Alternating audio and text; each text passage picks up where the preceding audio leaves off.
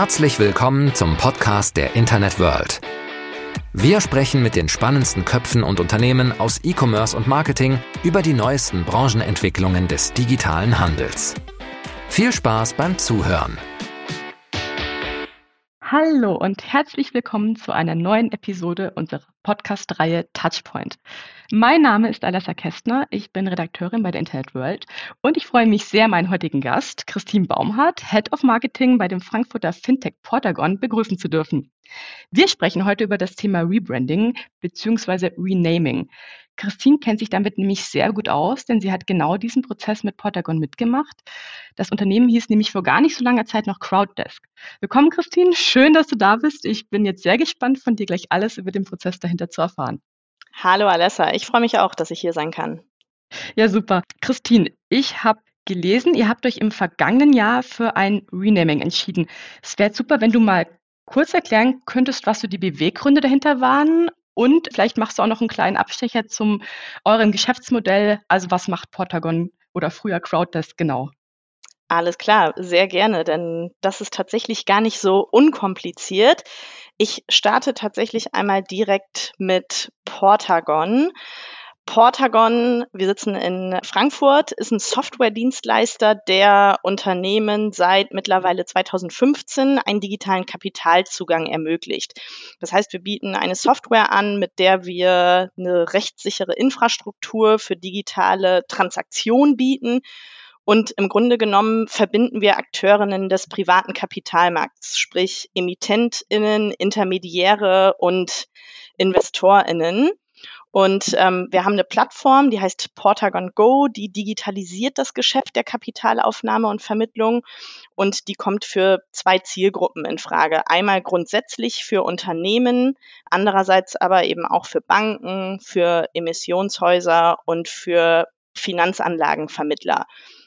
Und wir sind damals 2015 mit Crowddesk gestartet und Crowddesk, wie der Name schon sagt, bezieht sich insbesondere auf das Finanzinstrument Crowdinvesting. Und das ist eben auch unser Thema für Unternehmen. Das Thema Kapitalaufnahme über eben das Instrument Crowdinvesting ist für die Zielgruppe Unternehmen relevant. Man kann mit unserer Software eben kosteneffizient Kapital einsammeln, ohne unabhängig von Dritten zu sein. Und ja, im Laufe der Zeit ist tatsächlich auch ähm, die Zielgruppe der Banken, Emissionshäuser und auch Finanzanlagenvermittler, ähm, ja, hat sich weiterentwickelt und im Grunde genommen treiben wir auch die Digitalisierung solcher Geschäftsmodelle voran und wir eröffnen neue Finanzierungswege. Mhm. Und ja, im Laufe der Zeit haben wir tatsächlich gemerkt, dass wir eben mit unserer Software Bedürfnisse erfüllen, von denen wir vor einigen Jahren gar nicht wussten, dass es sie überhaupt gibt, weil Crowdinvesting trifft es eben nicht ganz. Wir bieten eben diese Art von Digitalisierung und da merkt man, dass es so bei Gründungsgeschichten tatsächlich der Fall ist, dass es nicht immer ganz linear verläuft und man mhm. als junges Unternehmen sich nicht immer nur wieder hinterfragen sollte, ob die Unternehmensausrichtung passt, sondern vor allem auch, ob die Markenpositionierung zur Ausrichtung und zum Produkt passt. Und deswegen haben wir nach ja, fünf Jahren entschlossen, beziehungsweise unsere beiden Gründer, Jamal El-Maluki und Johannes Laub, haben sich dann Anfang letzten Jahres dazu entschieden, dass wir eigentlich einen neuen Namen brauchen, der wirklich zu unserer Weiterentwicklung und zu unserer Lösung passt. Und deswegen wurde aus Crowddesk im September 2021 Portagon. Alles klar, klingt super spannend. Portagon ist ja so eine Art Wortneuschöpfung. Kannst du kurz sagen, was es bedeutet oder wie ihr genau auf den Namen dann kamt? Mhm, tatsächlich, kann ich gerne machen. Portagon ist eine Zusammensetzung aus zwei Begriffen. Einmal aus dem lateinischen Begriff porta und dem altgriechischen Wort gonos. Und porta steht dabei für den Zugang und gonos steht für eine neue Generation. Deswegen ist es eigentlich ganz spannend, dass wirklich wir jetzt die Chance hatten, mit dem Namen Portagon etwas auszudrücken, das wir für die neue Generation des Kapitalmarkts schaffen. Ja, das klingt auf jeden Fall sinnvoll. Also ein kreativer Name, der auch ja natürlich auch eine Message dann rüberbringt. Wie lange hat denn dieser ganze Prozess gedauert, bis äh, quasi die Entscheidung gefallen ist, äh, wir brauchen einen neuen Namen und wir setzen das wirklich um? Kannst du da äh, sagen, kam das irgendwie, wie viele Monate, wie viele Wochen? Mhm. Äh, was stand da für eine Zeit dahinter? Das kann ich auf jeden Fall gerne sagen. Also die Idee, dass wir einen neuen Namen brauchen, waberte tatsächlich schon seit Anfang 2019, als ich bei Crowddesk damals gestartet bin im Raum. Der Prozess war aber doch sehr aufwendig in unserer Vorstellung und wir haben uns erstmal darauf konzentriert, überhaupt unser Geschäftsmodell bekannt zu machen und Kunden zu gewinnen. Wir sind tatsächlich dann eben erstmal damit gestartet, unser Team aufzubauen und dann ist die wirklich finale Entscheidung kurz vor unserer Series A Finanzierung, die wir auch im letzten Jahr im Juli über die Bühne gebracht haben. Die Entscheidung ist tatsächlich Ende Dezember 2020 gefallen. Da haben mhm. Jamal und Johannes gesagt, alles klar, wir machen es jetzt, es ist wie Pflaster abreißen, ähm, besser jetzt als zu spät.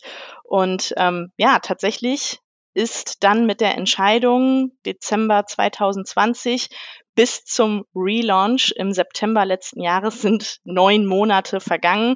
Und in diesen neun Monaten haben wir wirklich diesen ganzen Namensumänderungsprozess über die Bühne gebracht. Also sehr, sehr schnell tatsächlich.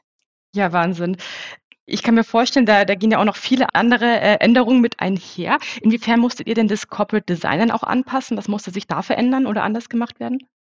Einiges. Also der Prozess der Namensänderung war tatsächlich sehr, sehr strukturiert. Wir sind hier tatsächlich ja auch nicht nach Lehrbuch vorgegangen.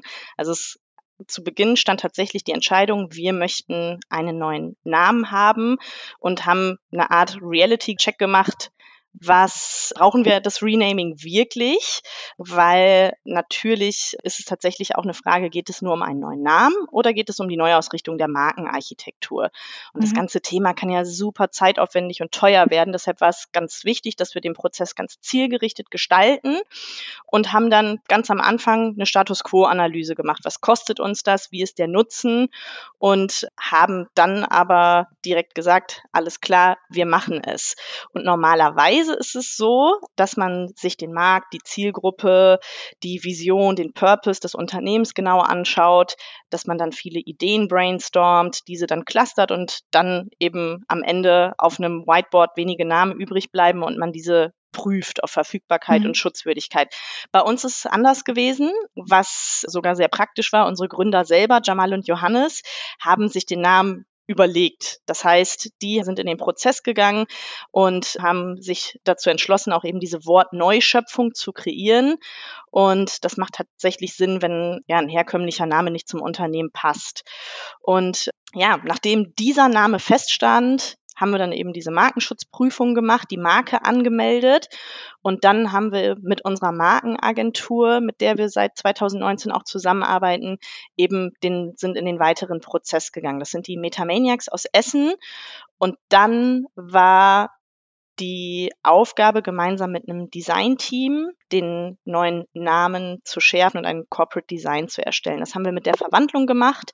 Und ähm, ja, gutes Design ist tatsächlich mehr als nur irgendeine visuelle Maske und haben dann wirklich im Designprozess nicht nur den Namen Portagon visualisiert, sondern wir haben auch das Go als Kurzform im Designprozess entstehen lassen, das tatsächlich am Ende das Herzstück für unsere Portagon-Software geworden ist.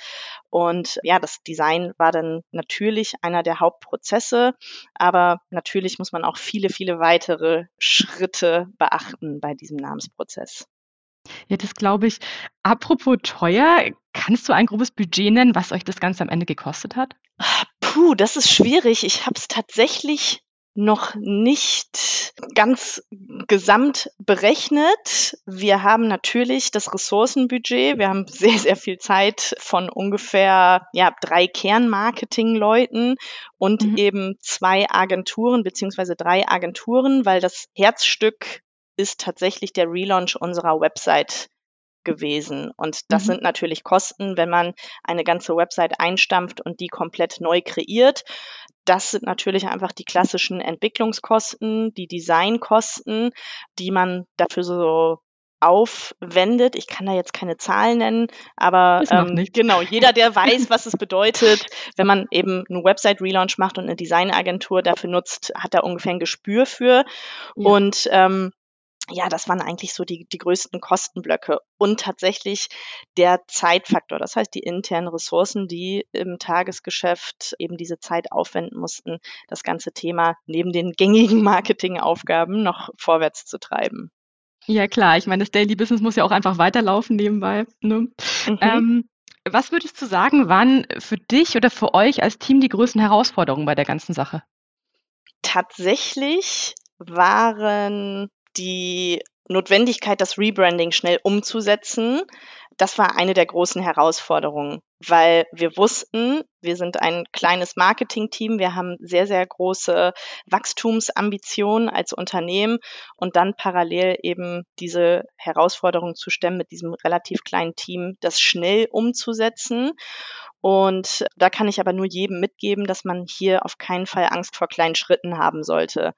Mhm. ein Rebranding, einschließlich Renaming, bis ins kleinste Detail vorzubereiten, bevor es gelauncht wird, ist super anstrengend, bindet eben diese vielen Ressourcen im Tagesgeschäft.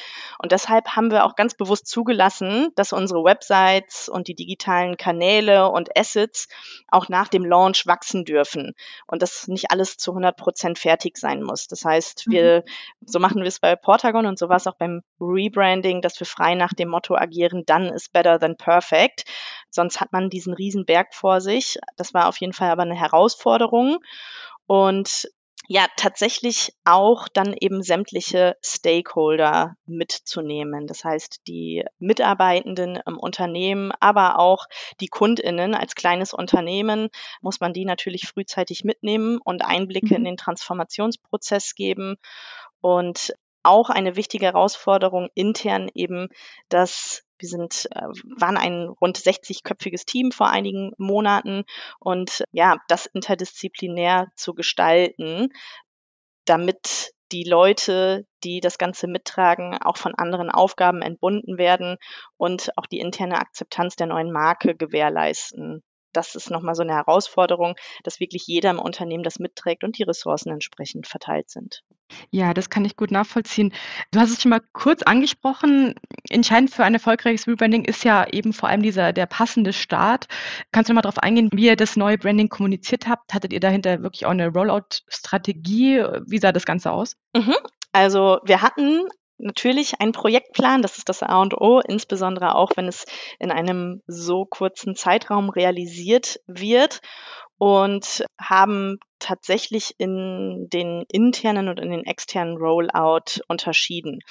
Weil ganz, ganz wichtig, auch als, als kleines Unternehmen ist es total wichtig, dass man eben nicht nur KundInnen, PartnerInnen oder InvestorInnen mitnimmt, sondern vor allen Dingen auch die Mitarbeitenden.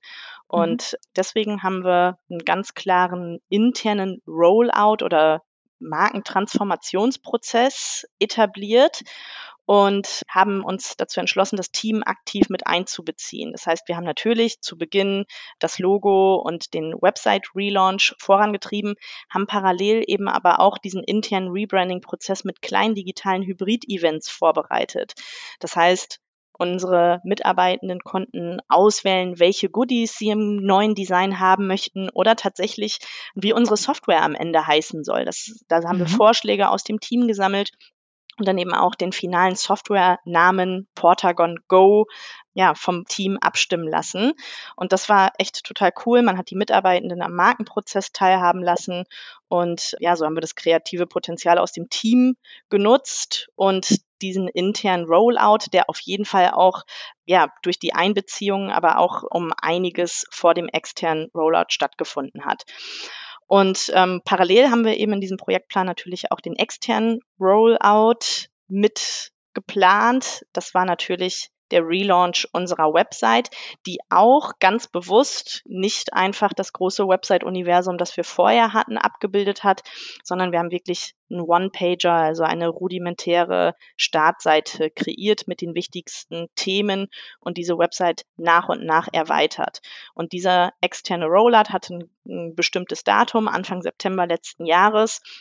Und der Start der öffentlichen Bekanntgabe wurde dann eben zusammen mit unserer PR-Agentur mit Piabo begleitet. Das heißt, da mhm. haben wir einfach eine PR-Strategie umgesetzt, eine Pressemitteilung rausgegeben und ja, haben aber tatsächlich jetzt die Aufgabe, seit diesem öffentlichen Announcement vor rund sieben Monaten jetzt eine Belegebene für das Rebranding zu schaffen. Das heißt, der Relaunch war jetzt nicht das große Ding. Wir sind eben kein großes DAX 30 Unternehmen, sondern tatsächlich ja ein, ein kleines Fintech auf Wachstumskurs, ähm, das jetzt nicht die Aufgabe hatte, viele, viele Stakeholder auf den neuen Namen vorzubereiten, sondern jetzt geht es tatsächlich darum, ja nicht nur das neue Branding zu vermitteln, sondern die strategischen Themen drumherum. Und mhm. deswegen ist jetzt tatsächlich gerade immer noch die dritte Phase dieses Rebrandings.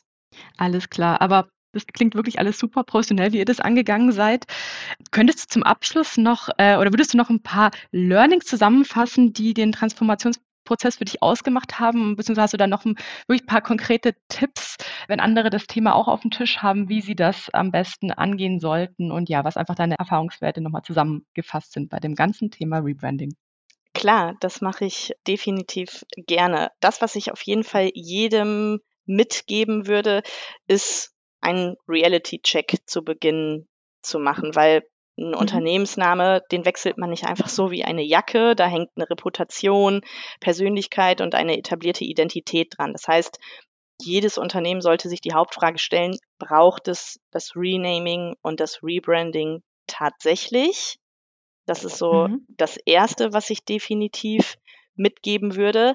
Das zweite ist, sich wirklich gute Partner, Partnerinnen an die Seite zu holen. Wir hatten das in Form unserer Agenturen und das hat sehr, sehr gut funktioniert. Wenn man merkt, dass das intern nicht abbildbar ist, dann ist natürlich das Thema Projektplan und das Abholen des ganzen Unternehmens von Beginn an sehr, sehr wichtig.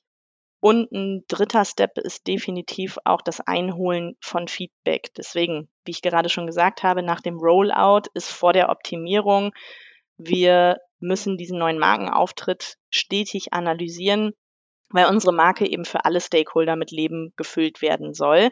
Die Mitarbeitenden sind die ersten, dann kommen eben die Kundinnen, aber wenn man wie wir noch ein Geschäftsmodell hat, was sich erweitert, muss tatsächlich immer im Prozess mitgedacht werden, wenn wir ein Produkt hinzunehmen, unser Portfolio sich erneuert, dann muss das Thema Markenausrichtung stetig mitgedacht werden.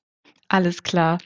Ja, liebe Christine, ich danke dir sehr, dass du heute bei uns warst. Das war ein super spannender Einblick in eure Rebranding-Reise und danke dir auch für die vielen hilfreichen Tipps. Und liebe Zuhörerinnen und Zuhörer, euch und Ihnen natürlich auch vielen Dank fürs Einschalten und damit sagen wir bis zum nächsten Mal bei Touchpoint. Dankeschön. Und das war's für heute mit dem Podcast der Internet World. Wir sagen Danke fürs Zuhören, bleibt uns treu und bis bald zur nächsten Folge.